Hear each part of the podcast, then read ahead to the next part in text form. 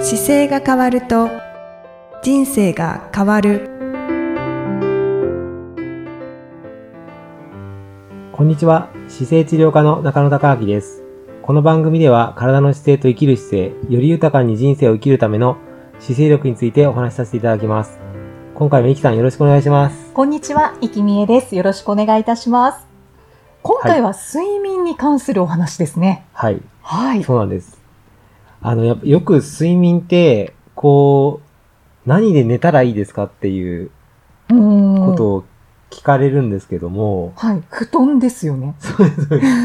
まあ、あの、布団がいいですよっていう答えが1個なんですけど、はいじ。ゃあ本当に布団ってどれ選んだらいいですかってよく聞かれて、ああ、確かに、それはすごく気になりま気す。にはい。なりますで、今までも、この布団って言うと、一概に布団って言っても、こう、そもそも綿の布団って今もうあんまり存在してなくてうー、ん、なは。いんかポリと羊毛になっていたりとか、そうですね。一番はい、安いのなんかもうポリだけでふ敷布団って言って売ってるのがあるんですけど、はい、はい。それがあったり、あとそこに羊毛がちょっと入って芯ができて、敷布団ってなってるのがあったうりー、ん。あとマットレスみたいなこう、スポンジ系のものがあったり、っていうので、また材質がこういろいろあるんですけど、その中でもこう、一番、まあ僕も自分が実際使ってて、使っててって言ってもその毎日寝具変えるわけじゃないので、はい、はい、あのはい。、さすがにあの、変える期間は短いんですけど、今のところ、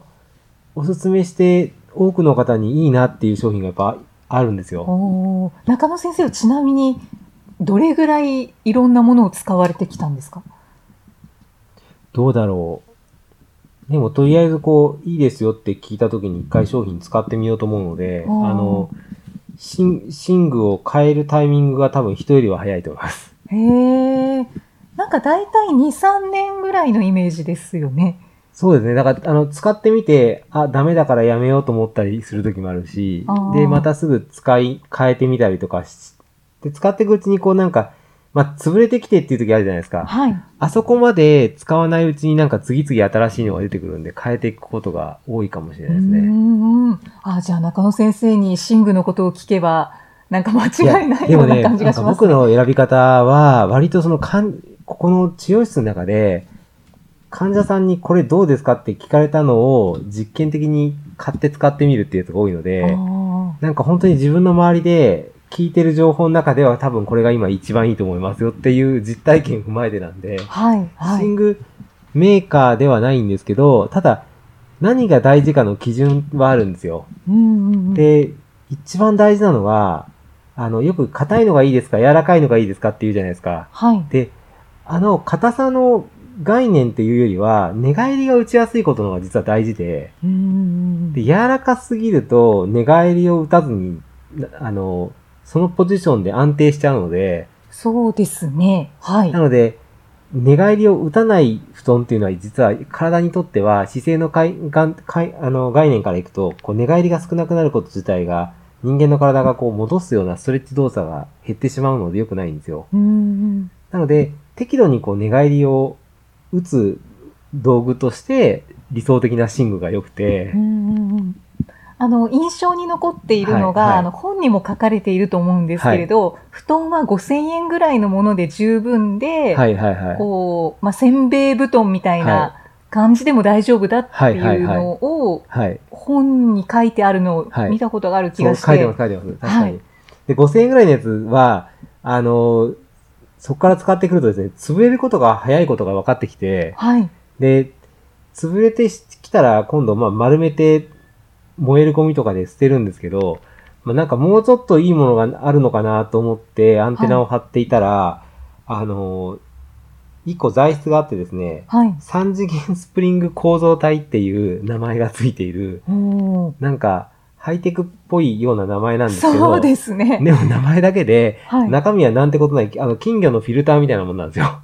えあー。の、金魚の水をろ過するときに使うフィルターあるじゃないですか。はいあんな感じので、ちょっと硬めのフィ素材があって、はい。で、それを、あの、高反発って言って今、売り出してるところが多いんですけど、うんその材質がすごく寝具に向いていて、おっーていうのは、あの、す中のですね、目がちょうどこう、荒い荒いので空気が通るんですよね。ああ、通気性がいい。通気性がいい。そしはて適度に、あの、押したら返ってくる反発力があって、うっんていう材質があるんですよ。はでい。当然、あの、反発力があって中が抜けてるから軽いんですよ。あ、いいですね。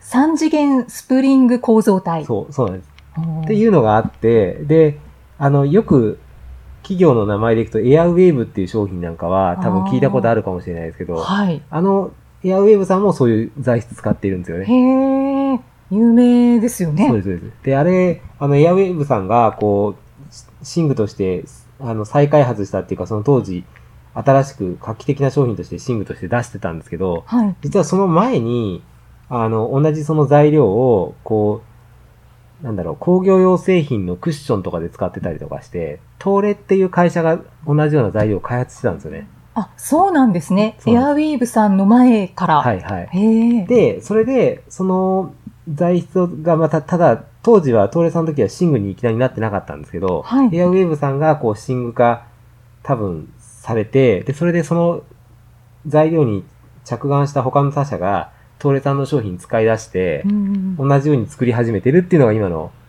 いろいろこういうスプリングっていうか、あの、クッションっぽい三次元構造体のはいシーンが増えてきてる原因なんですけど、そうなんですね。僕が、なんか、調べた中では、そのエアウェーブさんと、はい。あとニトリさんと、はい。まあ、アイリス大山さんがこういう同じような商品やっぱり作られていてうー、んで。気になる。どれも寝てみて寝に行ったんですけど、ああ、そうなんですそう、か。あの、でも、なんだろう、一番軽いものっていうか無駄がなくて、その本体、本体にただ単純にカバーだけしてあったのが、アイリス大山さんだったんですよ。あーなので、当然軽いので、はい。持ち運びしやすくて便利っていうので、今は、アイリス大山のエアリープラスっていうのを使ってます。あ、中野先生は実際に。はいへえ。で、これが、あの、お値段がまあ5000円じゃなくて、やっぱり2万円ぐらいするんですけど、うんお見えになってる患者さんに、こう、何がいいですかって言った時にご紹介して、そんな長くは使わないけど、結構軽くて運びやすくていいですよっていう話すると、まあ、3つに折れてるんですけど、はい。で、パッて広がって、あのーちょうどこのコロナになってから、ベッドをゴーンと置いてあると、ベッドの部屋って寝る時以外使えないじゃないですか。そうですねで。も、寝具を引いて、布団みたいな形で敷いてる方は、畳むと部屋ができちゃうんですよ。うんうん、確かに。なのはで、結構いいですよっていう話をしてたら、割とそういう変えていく方が多くて、へーそうなんですね。じゃあ、あの、ベッドを破棄して。ベッドやめて、もうそれを下に引くっていう形に変えられて、一部屋作っちゃった方ってやっぱりたくさん見えます。そうなんで家すね。にいる時間が伸びた時に、寝る部屋だけで使うっていうとももったいないから、うんじゃあ一部屋欲しいけど引っ越すのも面倒だしっていう時に、寝具が手放せばその部屋が一個空くっていうのに気づいた方がいて、うんうん僕もそれ提案したんですけど、そしたら、じゃあ先生何買ったらいいって言って、もし床に引くのに抵抗がなかったら、はいフローリングだったり絨毯だったりも掃除してれば全然そんな汚くないから、うんうん。あの、このエアリープラスってやつ引いて、普通に上にシーツ引けば、あの、すごいよく寝れますよって言ったら、それに変えられた方が見えて、そうなんですで、ね。家族で、あの、川の字で、ベッド2台で頑張って寝てた方が、いベッド2台捨てちゃって、3枚引いて、家族で川の字に寝て、 で、翌日は子供が遊ぶ部屋になるっていう。いいですね。なんか効率いいですね。そうなんですそう。そういう使い方ができるのもあって、こうなんか日本の文化の中で畳むっていうのと、あと床に割と靴履いて家の中入らないので、はい、日本人は。なので、まあ、靴履いてる文化と違って綺麗じゃないですか。うんそうすると本来ベッドじゃなくても、下に別に布団を引いてあげてもいいわけですよ。なのでう、んその話をちょっとしながら、じゃあそれでいい、今の最近でこれだといいですよっていうのが、そのちょうど3次元スプリング構造体っていう。中野先生も布団派ですか僕ずっと布団派です。ああ布団派っていうかね、一回ベッドの形状がやっぱりいいなと思って、ベッドの形状の骨格だけは買買ってる時期もあるんですけど、はいその上に布団を引いてました。ああ、はいあの、こう、分厚いベッド用の、あ、ベッドマットレスものではマットレスではマなットくてレスは入れてないですね。ああ、そこの上、ベッドの木枠に布団を敷い敷いてっていてう。るっていう形が多かったですね。うーんうちの、あの、祖父もそうでしたし、祖父なんかは大工さんに部屋に、もう畳のへ、畳のベッドタイプのものを作ってもらっていて、ほう。作り付けで。はい。祖父の時代だから多分昭和の、僕生まれた頃に祖父の家があったから多分、50何年に作った時には、多分畳、畳ベッドっていうのはなかったんですよね。なので、畳を、あの、底上げして、2畳作って、その上に布団を引いてましたね。へえ。じゃあ、布団をこう、取ると、畳もうが。畳が2畳あるっていう。ああ、い いですね。で、それを大工さんに作ってもらっていて、で、結構綺麗な、それが真ん中にあって、両、あの、両サイドがちゃんと畳、あの、なんだろう、障子があるような部屋で、へえ。綺麗な感じでしたけどね。おーなんかはい和室にも合う感じですそね。うそう、忘れたです、当うん当時の。そうなんですか。父は畳ベッドですね。ベッド、今も使ってますけど、畳が引いてあるベッドの上に、あの、布団を引いてるっていう形。あーえ、じゃあおじい様と一緒。ですけど、父の場合は本当に普通になんだろう、売ってるダブルベッドかな。ダブルベッドに、あの、2枚シングルはいつけて、はい。で、寝てますね。うーん中野先生は今はもう布団だ僕もけで全す然か下に、本当に3枚引いて寝てます。へえ。そうなんですね。はいまあ、私も、はい、布団派なのでずっ と。あ布団派の方もどんどん増えてきてるんですね。そうですね。なんか多分増えてると思いますね。うんこのコロナになってからなのか、多分家にいる時間が、滞在時間が伸びてるので、その中で、より効率的にこう部屋を使おうとすると、うーん。一部屋が空くっていうのが多分いいんじゃないですかね。ねすごくいいですよね。うん。よくだから積んだ、積んである布団に、ガバって持たれて、こうソファーみたいにして、こうあ本読んでたりする時もありますね。あ。はい はい。いいですよね。ちょうどいいではあんすまり、ねあ。んまり良くない姿勢ですけど、であもー横になって持たれてる分には結構楽なんでう、んはいうんそんなことをする時もあるので、うんそう。なので、寝具としては選ぶ時にこう、とにかく寝返りが打ちやすいものはい。っていう形でこう選んでいただくといいのかなと思ってます。うんうんじゃあ今、中野先生がお使いになっている、えーエアリエアリー。ーもいいですよね。はい、いいですね。エアリーさんもいいし、エアウェーブさんももちろんいいんですけど、エアウェーブさんとかニトリさんもはい同じようなものがあって、でその2社はね、ちょっと、あの、高級感が出るためだと思うんですけど、上にもうちょっとあった、あの、ベッドパッドみたいなものが上に乗っかっていて、うんで、あの、丁寧にほ包み込んでくるとやっぱ高級感が出るんで、はい。その分、あの、重さが出てきて、お値段も上がってるっていう形のような感じの印象が僕にはあったんで、はい。まあちょっと、運ぶときに軽い方がいいなと思って、今は軽い方使ってますけど、はい。ははいい。。布団だから絶対持ち上げますもんね。そうなんですよね。だかうんら敷きっぱなしだったら、あの、そのあたりは置きっぱなしなのでまた変わってくると思いますけどね。うんうで、ん。この通気性がいいので、い一旦立てちゃって、三か、なんだろう、2点でこう折り込んで、折り曲げた形で止めると、はいもうそこだけで、あの、布団が干せるというか、換気できるんですよ。おーじゃあ家の中でそうやって立てればそう干ですせるというか。立てちゃえば干せてま干せますね。うん立て通しだけよくしちゃえば。うんうん。へえ。なかなかかこう、外に出せないので、それだけでいいので便利ですね。出せないご自宅もありますよね。うんうん今はそんなのを使ってます。三次元スプリング構造体。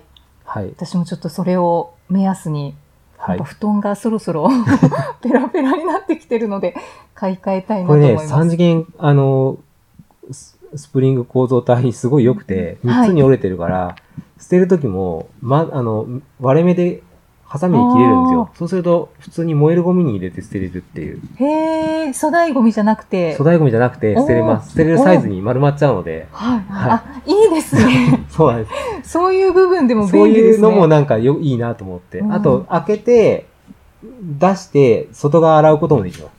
洗あ濯機で。3つね、ぶ三つのポケットになってるんで、ポケットからその構造体出しちゃってあ、、はいで、。外側洗って、で、中は中で洗って干すこともできます。なんかいいこと尽くしですね。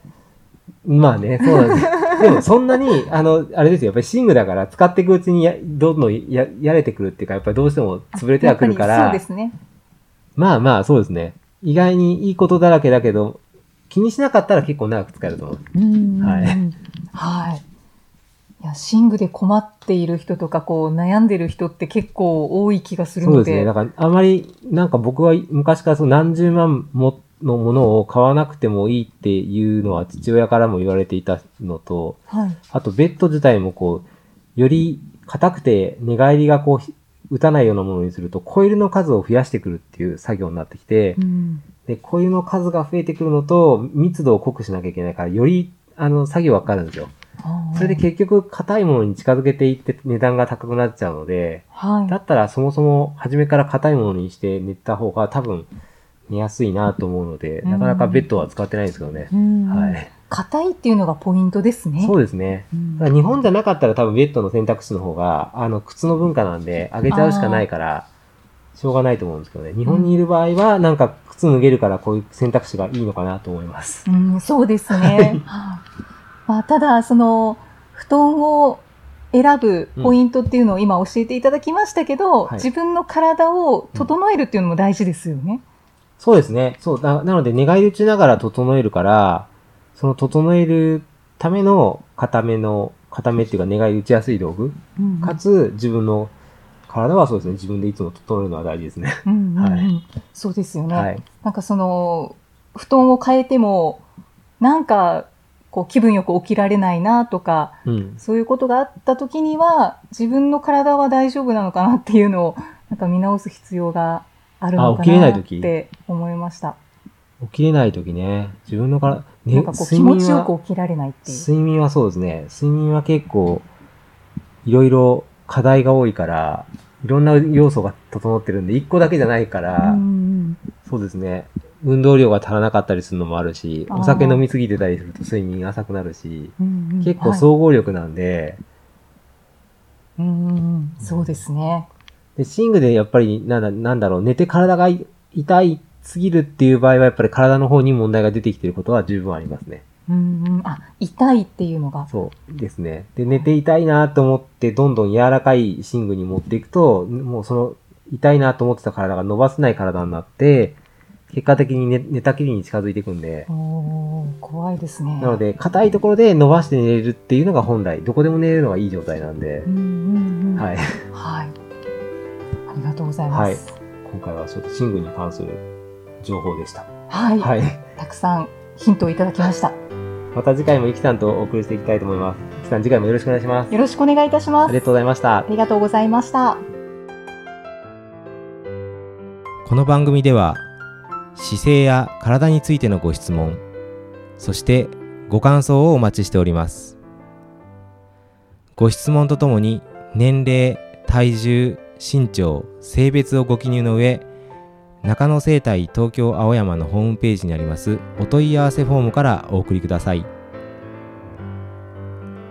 体を見直す時間は人生を見直す時間である姿勢治療科の中野孝明でした。